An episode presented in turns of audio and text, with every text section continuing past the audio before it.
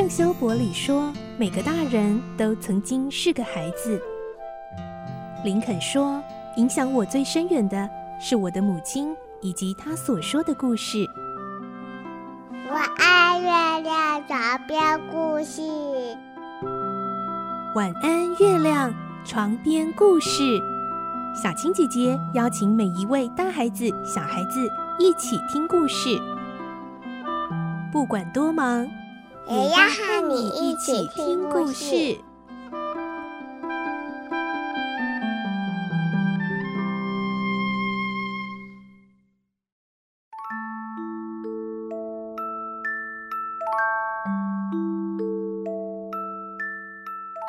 晚安，欢迎你和我们一起听故事。我是小青姐姐，今天是《汤姆历险记》最后精彩完结篇喽。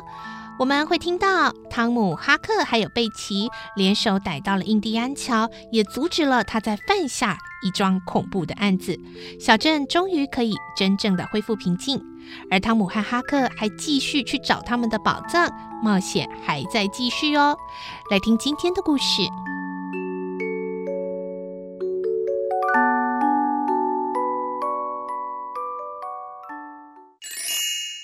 汤姆历险记》第二十四集：下一次的冒险。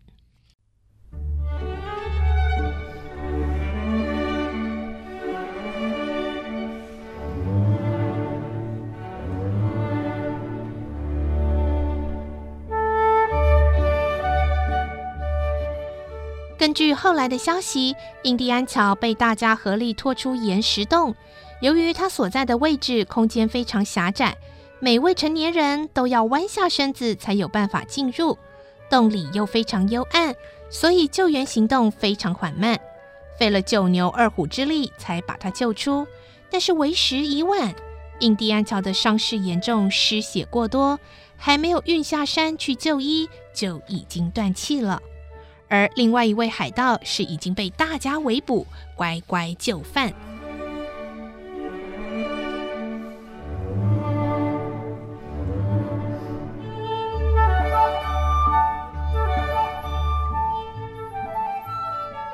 了几天，汤姆又去找哈克，但在哈克常常休息的那个很大的糖桶里头，却没有看见他的人影。后来汤姆才知道，原来是哈克急中生智，及时阻止了原本印第安乔复仇计划，想要杀掉道格拉斯太太的这件事。而道格拉斯太太已经决定收养哈克，让他不用再过着每天餐风露宿的苦日子了。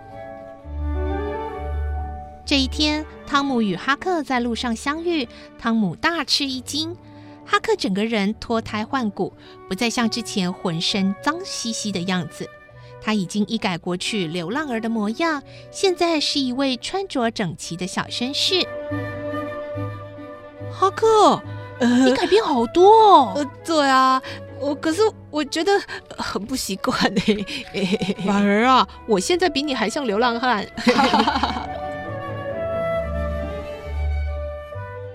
接着，汤姆一脸神秘兮兮：“哈克，你该不会忘了我们有什么重要的事没做吧？”“哎，你以为我今天是跟你恰巧遇到吗？”“ 出发，对，出发，去找我们应得的宝藏。”“对对对。”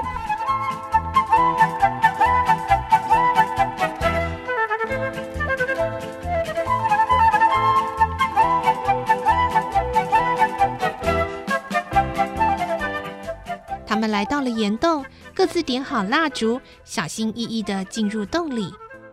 印第安乔被脱离岩洞的时候，并没有人提到他身上带有金币珠宝的事情。被逮捕的同伙也是一样，所以可见财宝还掉在洞里。哈克很确定，他当天留守的时候，印第安乔他们是背着袋子离开的，而他们被追赶后，也确实是由印第安乔拿着那个袋子单独逃窜。他们走进充满石柱的洞窟，用蜡烛照射，想要找到那袋遗落的金银珠宝。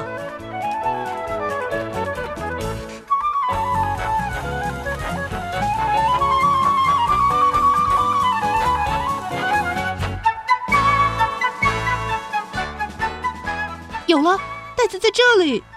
汤姆捡起那个袋子，原来袋子刚好掉在两根石柱中间的夹缝。当晚大家忙着救人，洞窟又很暗，根本没人注意到这袋东西。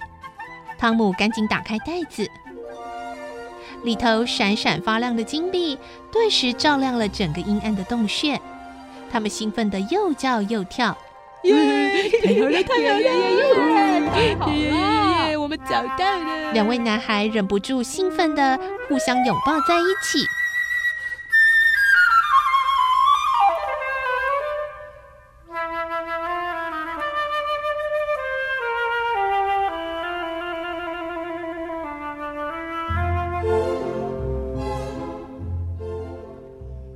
哈克，从今以后我们就是有钱人了。对呀、啊，对呀、啊，我们发财了耶！哈克，你有钱之后要做什么啊？我真的没有想过呢。啊，以前都是流浪的生活，现在已经有人收留了啊。那我也不知道有钱以后自己想做什么。我啊，有钱之后呢？我要我要娶贝奇当我的妻子。哎，你还是小孩子呢，现在说这个太早了吧？那我们先把钱收好啊，然后再计划下一次的冒险行动。啊，还要再去冒险哦？当然呢，还有什么事情比冒险找宝藏更有趣呢？嘿嘿，对啊。汤姆看着袋子里满满的金币珠宝，心里已经规划着下一次的冒险。《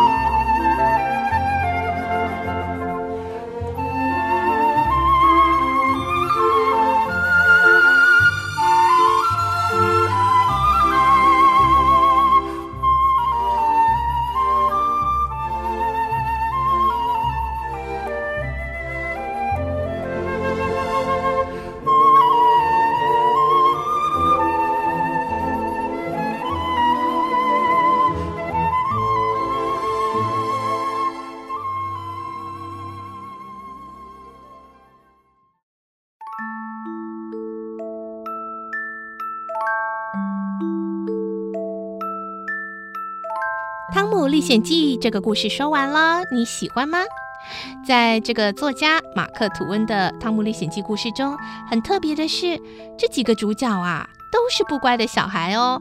汤姆啦、哈克啦，之前一起逃家的乔伊呀，都是被大人骂、被老师处罚。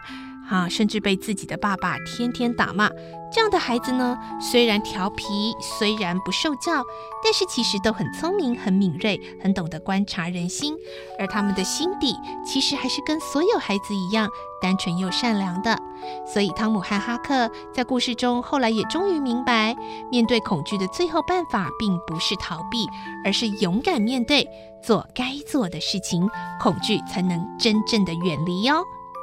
听完这个故事是不是很想跟汤姆哈克一样成为一个爱冒险的孩子呢？冒险很有趣但是呢提醒你还是要注意安全哦安全第一。我是小青姐姐祝你有个好梦晚安拜拜。小朋友要睡觉了晚安。